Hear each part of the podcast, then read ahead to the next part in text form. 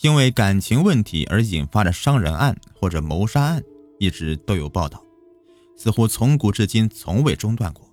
人类的历史是不是就是不断的重复错误呢？在一九九九年，日本就有一起骇人听闻的统川跟踪狂杀人案。这个案件恐怖的地方不只是杀人凶手，更是警察吃案、媒体嗜血，甚至社会大众一致攻击受害的女生。一九九九年的十月二十六日，一名女大学生倒在自己的血泊中。她在埼玉县统川车站的外面，被人用匕首狠狠地刺了数刀，送医后不治身亡。死者名叫朱野诗织，当时案情还没明朗。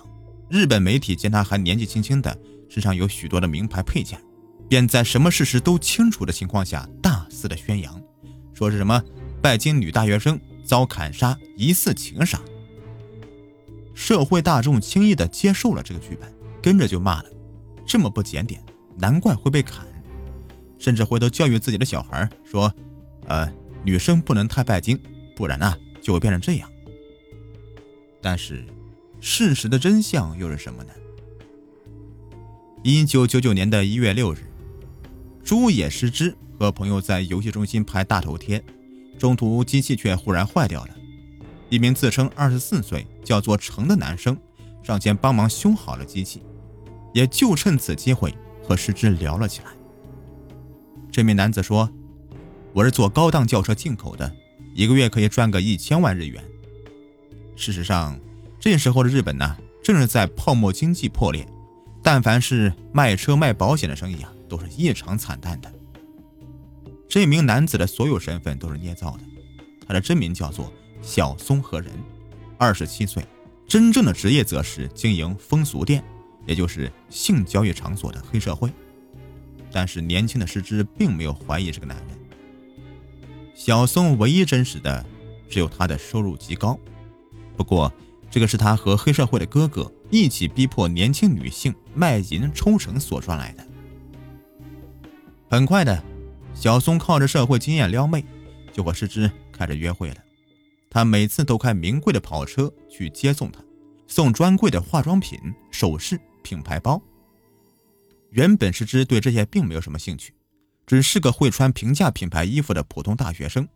交往了一个多月呢，他终于对小松说了：“我觉得送这些真的太贵了，我已经收了这么多礼物了，不能再收你的东西了。”然而。原本看似温柔的小松马上翻脸，这都是我爱你的证明，你怎么敢不接受？你他妈真是个贱女人，是不是外面有了野男人就想跑了？看到眼前的人明显有打算动手，石之也只能保持沉默，为了不要触怒对方而收礼。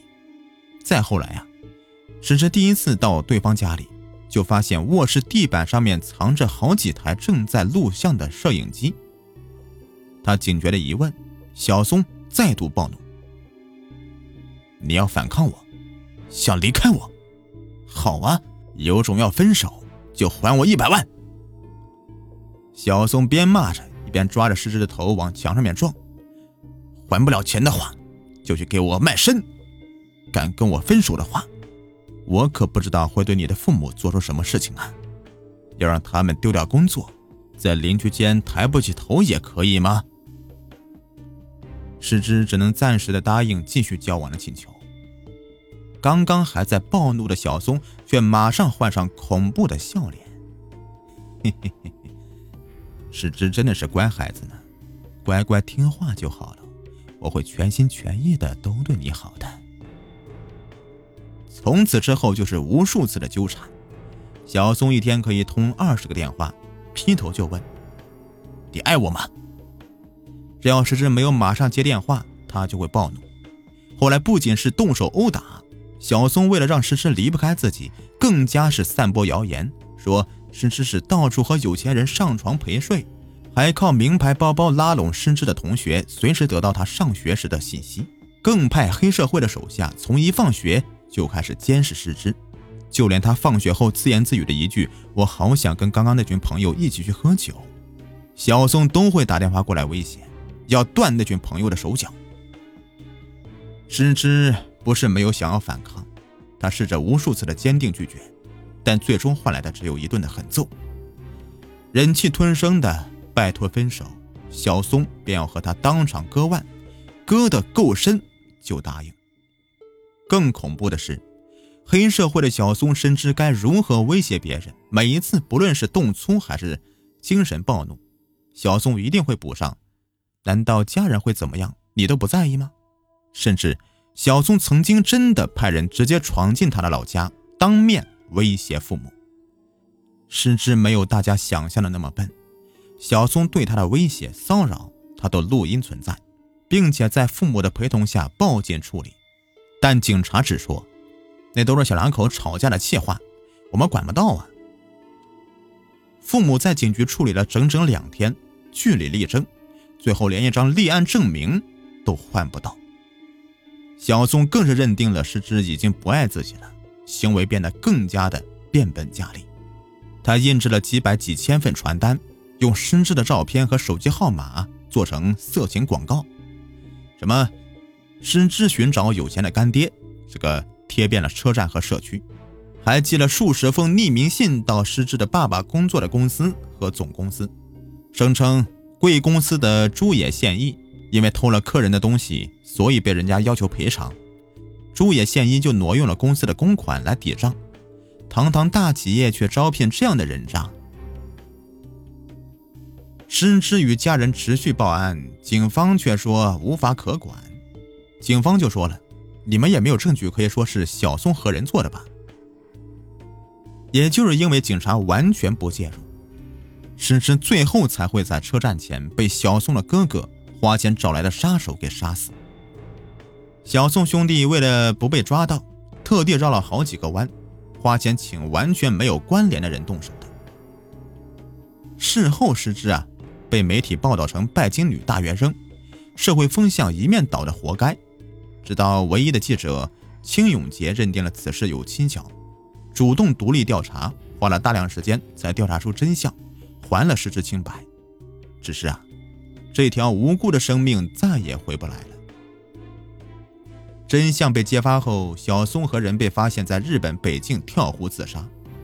从他的遗书来看呢，他直到临死前都认为深知是背叛他的贱女人，一切都是咎由自取。里面更写到了，小松原本要从北边逃往俄罗斯的，只是负责接应的哥哥已经被逮捕了，逃亡的计划也泡汤了。